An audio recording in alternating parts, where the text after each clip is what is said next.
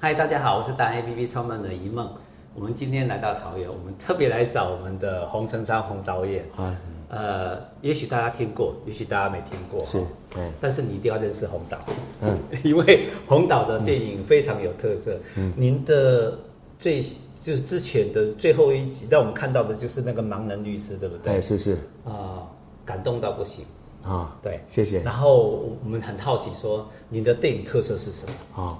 我的电影大部分都是有三个特色，是整体来说是第一点就是啊、呃、商业的娱乐，是它一定是有商业的娱乐的部分，这个才能够带出销售，带出票房。是。那第二点呢，就是会有人性的感动，是啊，是看完我的影片，你会看到很真实的人性的互动的过程，嗯、那一定会打到观众的心，然后被触动，这叫人性的感动。是。那第三个呢，就是我在每拍每一部影片的时候，我都会对影片里面的人物的生活。他们所在的专业，OK，主题的一个专专业进行研究，然后大家看完之后就会学到这个主题所带出来的知识启发。所以总结来讲，三个三大点：第一叫做商业娱乐，是；第二叫人性感动，是；第三叫做知识的启发。嗯，那也是一样两个小时吗？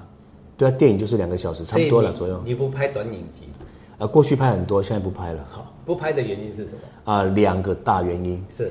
第一个原因就是我为了让短影片，好，因为我拍短影片都是帮别人拍嘛，是。别人要提升销售、提升形象，是。啊，所以我就要很用心的帮他做，不然别人相信我，然后我帮他做，如果没有达到这样的一个提升形象或提升销售的话，啊，我会觉得我拿了别人的钱，只是拍个影片，没有给人家足够的好东西，我会自责。是。对，那应该这么说，大部分网络上在拍影片的人，百分之七十只有拍片的技术。是，但大部分没有办法真正提升形形象跟提升销售。那我为了要帮助别人可以真正提升形象跟销售，我会在前期做很深的功夫去研究他们的主题、他们的市场、他们的消费者，找出顾客的痛点，找出消费者洞察。那在这个部分，我要花到一两个月。OK，那人人的一生一年当中有这有多少个两个月？两个月我做故事洞察，三个月拍摄，快半年就不见了。OK，然后大部分现在的预算大概就是五六十万，好一点的，大部分都市场行情维持在一部短影片大概是二三十万，啊，所以这对我的生命付出、生命的一个消耗太大了。OK，所以我不不拍摄短影片了。那为什么会找我拍？因为我拍了之后，因为我有这些刚刚讲的这些东西嘛，好，所以我的短影片不需要明星，不需要广告，是直接就可以百万点阅率。所以我现在说你找我拍拍广告，或或是拍什么，我直接报价就一百万。啊，如果不拍 那就没有关系，欢迎离开。OK，欸，没关系，因为我就是不拍了，因为我用我的生命跟我的认真在创帮助别人创造他们的形象，创造他们的销售。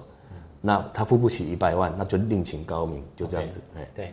其实红岛还有一个最大的特色是什么？他刚刚讲的三大特色里面的第二点跟第三点，因为他每一个影集里面，为什么上次盲人律师会让我们感动？就是你会点出人心，对对，好，然后触动我们的每一个的人的情感那条线。对，第二、第三点里面就是让我们每一次在看完一个电影有有种学习，学习到一些事情。是，就比如说他的专业故事，故事每个主角的专业，对不对？那、呃、是主题专业啊，主题的专业对，像盲人律师讲的是法律的戏，是法律律师的戏。那律师的专业是什么？我就会让他知道。所以你看完盲人律师就知道怎么去打官司。嗯，有一点像教育片，但是它又是娱乐片。对对对，娱乐片又是情感片，所以 最值钱是这个地方。对对对，你同样花两个小时，也许你看一个娱乐片，然后就是娱乐嘛。对对对，可是你不是，你是所有的全部都。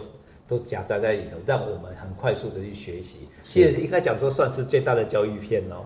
呃，他我的这个不是教育片，是因为我对剧本很认真，我会去研究。就像，因为我就好，因为我对那个盲人律师，比如说《盲人律师》这部片是讲一个讲一个什么？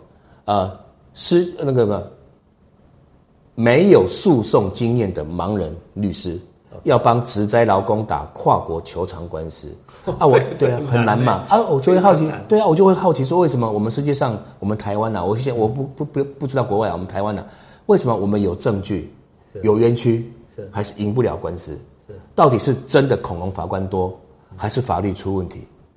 啊，所以我就去研究这个专业，把律师的专业研究出来之后，把它变成剧本，让他们在攻防的时候不是只有骂来骂去，或是什么勾心斗角斗来斗去。那真正的律师的专业是什么？如何用律师这个专业，他们的策略赢得诉讼？是是这样啊啊！包含下一部电影，比如说大，我们下我的下一部电影叫《大师时代》，讲的是一个流浪街头的临时工，对，将来会成为千万富翁。嗯哼。好，那如果按照我们一般的这种这种片子来讲，就是他经历了一些什么什么困难，然后就成功了，那是电影嘛？嗯、可是我可不可以让电影不只是电影？观众看完我这部电影，看到一个成功的一个人，穷人翻身，看完之后回到我的生活里面，是观众的生活里面，嗯、他们能不能穷人翻身？对，我就让他看完我这部大大这部大师时代，找到穷人翻身的方法。看完盲人律师，他会知道怎么样打官司。看完《大师时代》，他能穷人翻身，嗯，就这样。大家听完我们的红导，嗯、你会发现一个重点，就是说，嗯、其实他功课做的比你深，对不对？嗯、你让我我们只是也许花个钱去买个票看个电影，对。可是你在前置的动作里面，你已经帮我们做好功课啊。我刚刚讲说学习的电影就是这样子，进去。啊专心看电影，专心留言，对，专心带包卫生纸进去。你你的每个电影都非常感人，因为你很用心去做。是，然后我们能感受到那个主角，是，那甚至里面的每个人所传达的任何的意念，对不对？是是是。那甚至还可以学到一些专业，是是，对不对？生活上的专业不是很难的哦。对，就是我觉得你最厉害的地方。谢谢鼓励，非非非常厉害，非常厉害。呃，我想说这么厉害的的导演，在全世界非常有名。那你还是会碰到一些你自己的行业别的一些痛处，跟你自己的难处。你觉得你走这条路最难的是什么？走电影导演这条路最难的啊，就是用尽一辈子实现梦想嘛。对，实现梦想了之后，要么成功，要么失败。